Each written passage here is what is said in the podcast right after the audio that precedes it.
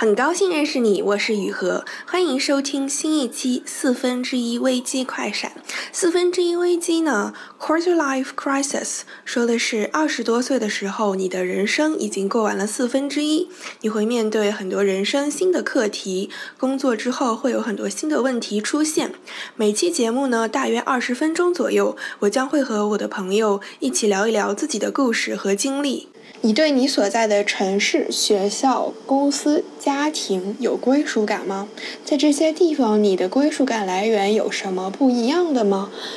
归属感呢，简单来说是一种心灵归宿的感觉。每个人都需要归属感去抵御漂泊和丧失。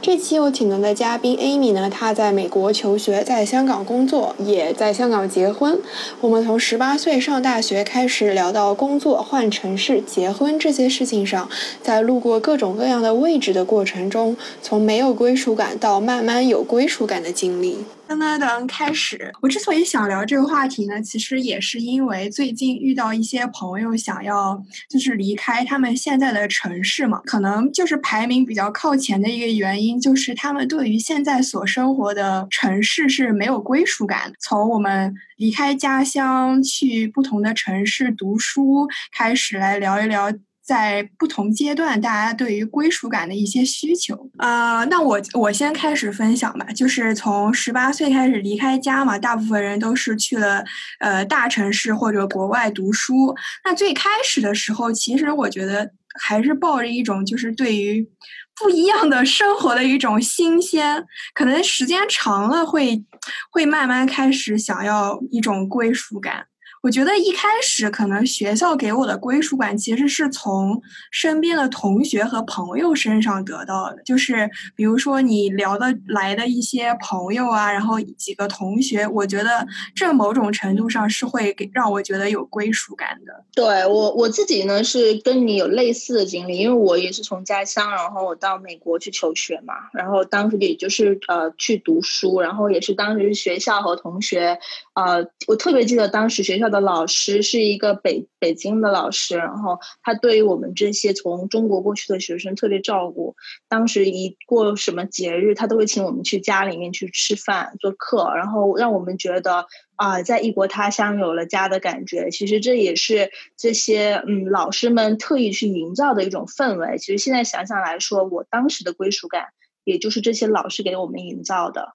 那其他方面呢？就是因为像是在国外读书的话，肯定会经历文化冲突啊什么的。就是嗯，会，就是因为大家的这种呃成长经历不同，的受教育的背景也不同，所以这种其实这方面是挺没有归属感，因为你会觉得跟别人就是聊不到一块儿去，然后。我们也会自然而然的形成一些所谓的小小圈子嘛，因为就是大家会倾向于跟自己比较相似的人在一起。我记得我当时毕业的时候，我们班里面大部分同学都回国了，所以其实你会发现，哎，跟自己相似的人越来越少的时候，你也会开始觉得没有归属感。对，所以我后来我自己的归属感，我觉得是在后面的工作中，然后后来啊组建了家庭以后慢慢找到的。这个其实是一个过程，需要一些时间，然后也需要一些机遇，需要我们其实是蛮努力的去融入我们生活的这个环境。不知道你呢？你你是这样的体验吗？我觉得我还挺复杂的，就是比如说，就我记得当年刚开始在港大读书的时候，并没有太多的归属感，而且那个时候我还跟身边的同学说：“哎呀，怎么感觉好像过了一两年。”对于港大也没有很大的归属感，因为我觉得他他比较强调就是个性化、个人主义，他不是像呃内地就是都是以班级、以集体为单位，就是某种程度上他还是会给你归属感。就比如说什么你以班级为单位出去，比如说参加比赛啊、什么体育活动啊，还有一什么校园活动，他某种程度上那些组织和集体的概念是会给你归属感。但是我觉得就是在一些偏西方的教育体系里面，它是更加强调个人主义，然后你你选课什么也很自由，你并没有一个说我们是一起上这门课的这种集体感，你更加不没有那种班级集体的概念。然后，所以我当时还挺那个什么的，我就说怎么觉得好像这个学校没有给我太多归属感。但是，然后我我有一个非常睿智的朋友，他当时就说：“哎，你我们现在在这里读书，觉得好像没有什么归属感，但是一旦我们离开了这个学校，离开了母校，你就会发现，其实母校才还是在这个城市里给你最大归属感的地方。”然后后来离开了，真的。真的确实，这句话就灵验了。就是真的是离开了，你才会发现，就是学校你曾经待过的那一个地方是。能够给在这座城市里给你最大归属感的地方。然后我后来想了想，可能是因为第一是因为因为学校里面有大家很多的青春回忆，还有你自己的成长蜕变的过程，所以它都发生在那里，故事都发展在那里。就是这这种这个也会某种程度上是给人很大的精神归属的。然后第二个原因，我觉得就是你离开了之后，别人会问你说啊，你是哪里毕业的？你是干嘛干嘛的？你在。讲这些的时候，你会发现，哎，我好像归属于这个群体、这个集体，而且它某种程度上，因为学校会给别人带出，比如说，哎，这个学校的精神，它的比如说提倡的理念是什么样的，那大家会对你有一个这样一个 general 的一个印象。你会发现在这个时候，会发现，哎，真的是这个学校是在这个城市，在就是在在在香港给我最大归属感的地方。对，而且我。觉得学校就是我们待过的地方、学习过的地方，它的这个归属感，这个阶段的归属感是伴随我们一生的。无论我们日后在哪个城市生活，当你说起啊，我以前在港大毕业的时候，那大大家都会觉得，哎，那你就是属于港大的。就是你有这个学校的烙印，有他的精神体现在你的身上，所以我觉得这种归属感是潜移默化的。开始工作了嘛？那开始工作的时候，我觉得是需要时间和去。调整自己的身份的，那首先是你从一个学生变成了一个社会人的身份，就这个身份转变是需要时间的。然后第二，我觉得刚开始工作的时候也没有太多的归属感，我觉得是因为对自己的职业也需要时间去建立身份认同。第三点就是在对于公司的身就是归属感，我觉得是就是是跟公司文化，你们你在的这个小组这个团。团队的那个文化是有关系的，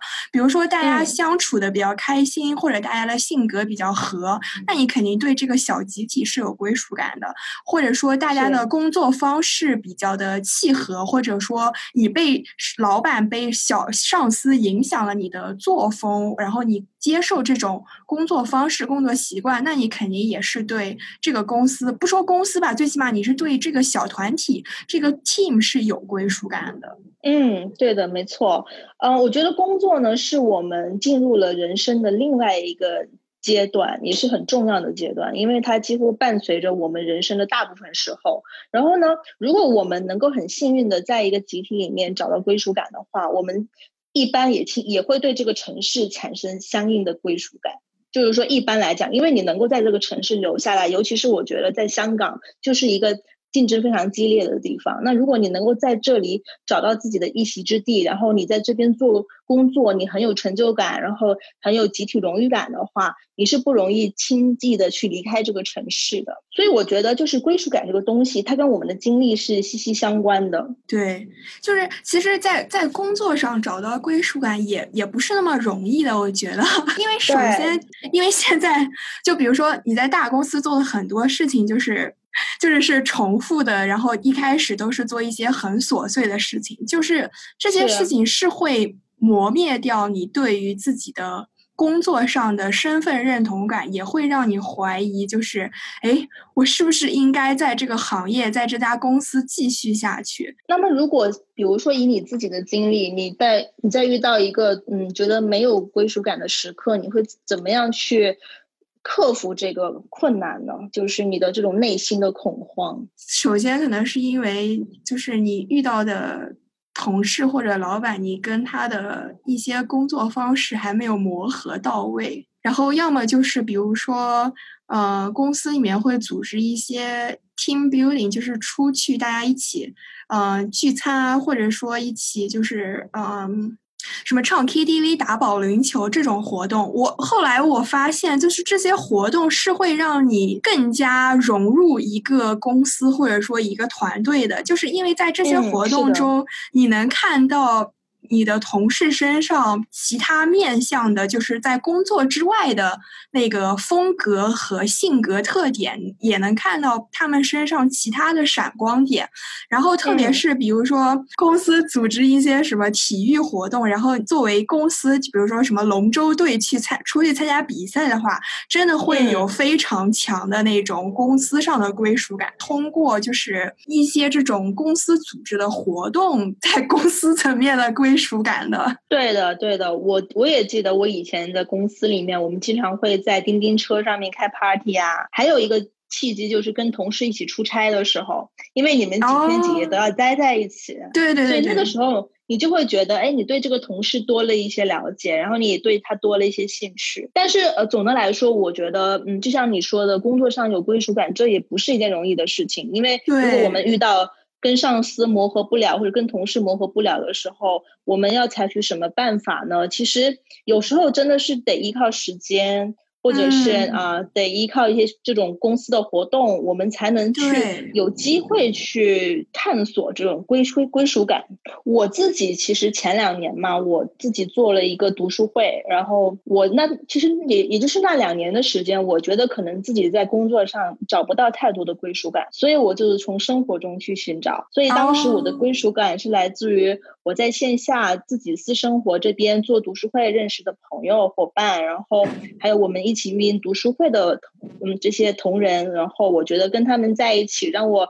看到了生活中更更多有趣的。一面对，我是这么去积累我的归属感的那个时候。哎，而且这个也是你在对于这个城市你所生活的地方，也是在建立归属感。对的，因为其实我觉得归属感的其中一个很重要的方面是人，有一群你很珍惜的朋友的话，你就相对更容易有归属感。对，没错，没错。就就比如说，其实我在上海待过的时间非常短，但是我对上海还挺有归属。感，我我想了想，其实最大的原因就是因为有很多同学朋友，他们都 在上海工作，或者对，或者定居在上海，就属于说我只要去上海，然后随便找一个朋友说，哎，我能不能住你们家几天？就是是很大的一个，就是英文英文词里面有一个叫 supporting system，就是你的支持系统非常强，所以你对于那个城市，你就有很大的安全感，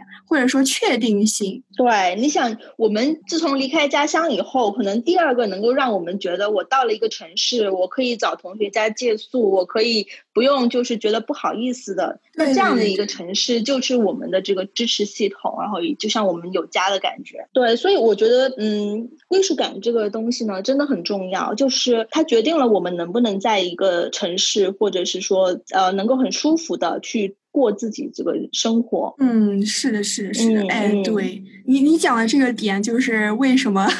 大部分人对公司没有归属感，因为我觉得公司在某些层面上，它是一个经济利益为导向的组织，它不不太能让个人非常非常随性的做自己，所以人会觉得就是好像就是没有太强的归属感。对，因为因为我觉得归属感某种程度上是在说，比如说，这就是我应该存在的位置，这就是我应该会做的事情。就某种程度上，它是要给你这样一个类似于信念感的东西的。尤其是我觉得现在这个疫情期间，我觉得现在对很多企业来说都是一定的挑战。尤其是我们可以感受到，任何我们可能觉得很稳定的企业，也许它也会有倒闭的一天。对，那其实所以说，公司并不是一个最稳定的一个组织。真正我觉得真正稳定的应该是我们的能力。所以，所以你的意思就是说，其实你不要太寄希望于从公司身上获得了归属感，而是应该就是说你是从个人身上得到归属感。对的，我觉得这个是一个长远来看的一个归宿。对，因为我想，我也想分享这一点，因为我觉得我自己观察到，我身边很多优秀的朋友，他们把公司当做他们能力进阶的一个工具。一个阶段，并不是把公司当做他们一个养老的地方。对我，我想这也是为什么。他们能够在公司无论业绩好还是不好的时候，他们能够游刃有余的选择自己的生活的原因之一。对，就是如果想要获得归属感，还是要自己去努力的。就是它不是说你存在在这个地方，然后你你就可以自动获得的。对的。那我觉得你想个人来讲，即使可能你你是一个很优秀的个人，你也有可能因为公司的经营不善，然后不得不离开这家公司。那这个时候你应该怎么去找自己的归属感呢？所以归归属感应该最最终还是跟个人自己的能力还有自己的心态有关。那我们再往大了一层说，就是对于城市的归属感，就你刚刚已经分享了。其实我觉得，就是你通过读书会认识了很多，就是大家都有共同的兴趣爱好，比较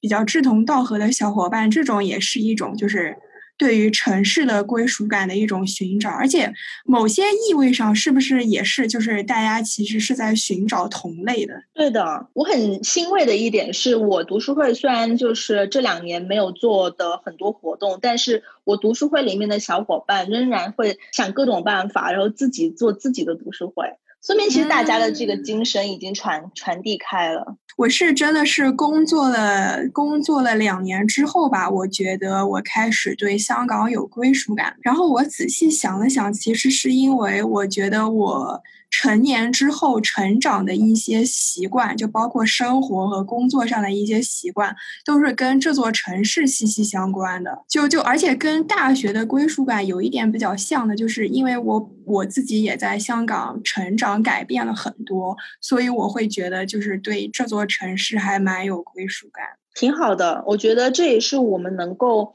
很舒服的生活在这个城市的前提。是是是，这就为什么很多人会到了换换城市的那个时机，可能就是他觉得在这座城市，就是真的是实在是没有归属感。一般呢，嗯，以我的身边同学为例，基本上你毕业后两年，你觉得没有什么归属感，你基本就会离开了。就是而且包括你在。香港的结婚，建立自己的小家庭，你当时是有考虑到你对于这座城市的一些归属感的吗？我觉得是分阶段。我在嗯香港遇到我先生之前呢，我是给自己比较灵活的选择，没有说要把自己一定要在香港，或者是去哪个城市。可能那个时候觉得哪个城市有好的机会，我就去哪里。后来在香港遇到我先生以后呢，因为我们两个都是嗯从大学毕业以后就一直在香港工作，那期间他还去新加坡工作了一年，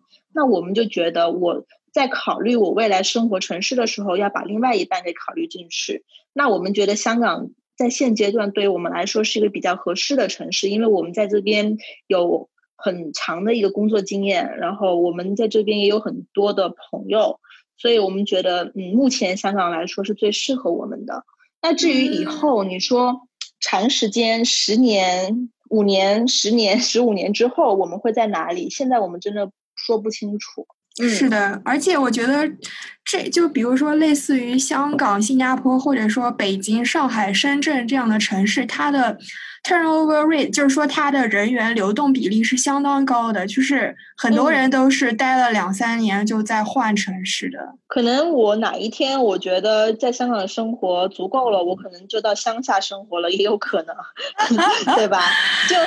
因为因为有有很多事情，就是比如说，比如说我举个例子，比如说最近我有一个朋友让我帮他改一下简历，然后呢。一直我自己用的，然后我自己看的，以及我申的公司就基本上都只看英文简历。然后他让我改中文简历，然后我突然就觉得一个 shock，就是觉得，嗯，中文简历要怎么写，我要怎么改，就是好像是从来没有经历过一样。就是，然后我想了想，其实这个某种程度上也是因为我的教育经历还有我的工作经历都在香港，所以会让我觉得，哎，这个就是一个很大的。不熟悉东西，就是我觉得就是还是会经历很多，就是类似于这种小的这种，可能不是很大，就是在大的层面上，当然现在全球化背景下，就是可能在每个大城市的生活可能也大差不差，不会差到哪里去，但是会在一些小的层面上会让你突然回神，然后想起来，哇，原来我对这座城市是有这么强的归属感的。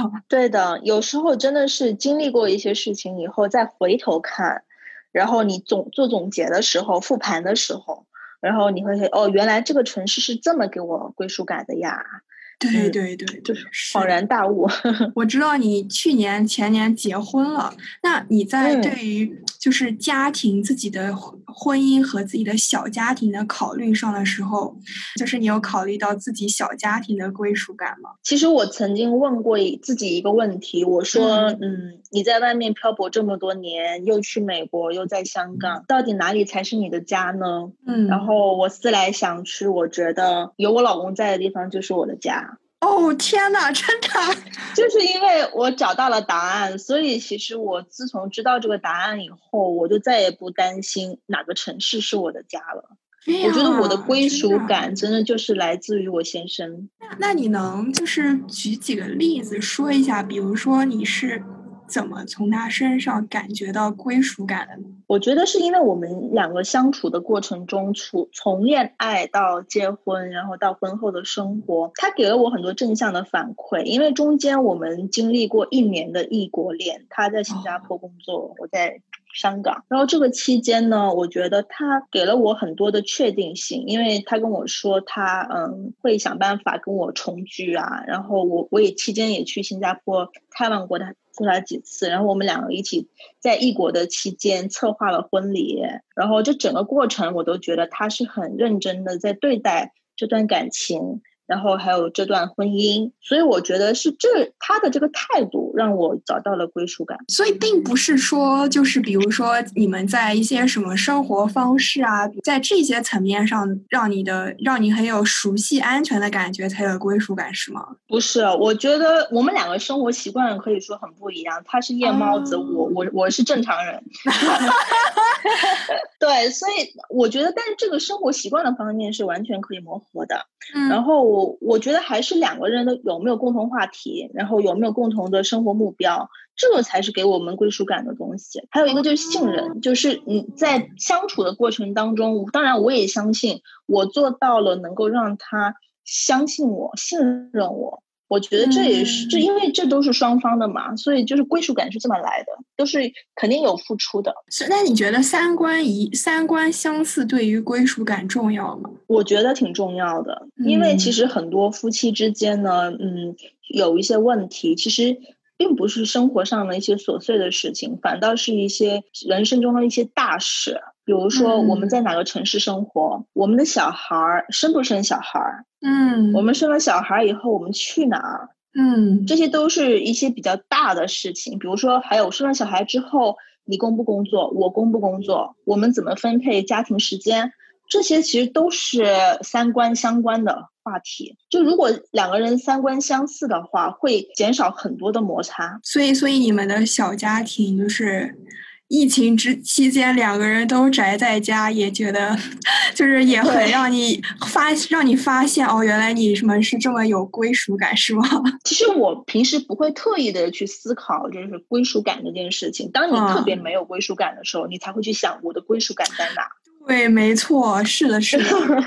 我们现在过的就是很普通的夫妻生活，然后就是平时大家互相照顾，今天你做饭，明天我我我洗碗，就是这样，也没有什么嗯特别多的亮点。但是就是在这种琐碎的生活中呢，建立起对彼此的信任吧，还有依赖。我觉得确实因为这段疫情期间。对对方的这个依赖是加深的。你之前想说那个高质量的亲密关系带来的归属感，还有什么其他的点吗？其实刚才我在分享的时候也嗯提及了一些点。我觉得亲密关系，当然我们第一个说的就是啊情侣关系、夫妻关系，这是我们说的第一层的亲密关系。想成家的，就是想结婚、想成家的一个原因，是因为就是。家庭能够给你更大的归属感。嗯，但我觉得这是有前提的，因为如果你如果你没有你没有就是得到一段很好的感情的话，那他可能就不是你的归属感，那可能就是你的噩梦了。就是选择很重要，就是真的要认认真真的去思考什么样的感情是适合你的。对，我觉得你可以对这方面多一些期待，多一些寻找。对，第二层呢，可能就是跟。家人的关系，我觉得虽然我们现在大部分时候我们都不在家，都在呃外面求学呀工作，但是我觉得定期的跟家人保持联系也是。很有必要的，这也是归属感之一。因为我觉得家人是我们的根，无论我们走多远，这些他们永远都是最了解我们经历的人。所以呢，花一些时间和心思去跟他们交流沟通，他们的理解，我觉得是非常重要的。第三个关系就是我说跟朋友的关系，就像我们真正人生当中真正的挚友，其实基本上不会超过五个，哥已经是非常好的。如果我们能够长期的保持他们跟他们之间的联系，虽然不是每天联系，但是如果能有高质量的联系，我觉得这也是给我们归属感的一个很重要的因素之一。对，就是讲的这几个关系，其实都是你需要花时间去经营的，就是不是说你随随便便就能够得到这些关系，就能够得到归属感。对的，就是任何珍贵的东西，它都是跟时间挂钩的。这个。是我最深的一个体验。有一些东西真的是随着时间越长越珍贵的，比如说啊，你的、你的、你的婚姻啦，你的亲密关系啦，你、你的个人的这个认知啊，然后还有就是嗯，朋友啊，高质量的这种友谊啊。这也都是随着时间的拉长就越来越珍贵，但是它不是短期内你能看到的，所以这也是现代人的迷思吧。有时候我们过于专注的去追求啊，职场上、工作上，然后金钱上面的一些收收益，但是却忽略了一些真正重要的东西。当然还有健康，健康也是真正重要的东西。好。这期播客到这里就结束了。如果你有任何想法或者评论，可以去喜马拉雅、网易云音乐、小宇宙给我留言，也可以去苹果自带的播客 APP 或者喜马拉雅给我们五星好评，或者搜索我的公众号“雨禾”就可以找到我。如果你觉得你聊天内容对你的朋友也有帮助，请转发语音给你的朋友。你可以在任何泛用型播客 APP，例如苹果 iTunes、Spotify、Pocket。Cast 搜索四分之一危机就能找到收听订阅这个播客。我们下一期四分之一危机快闪再见。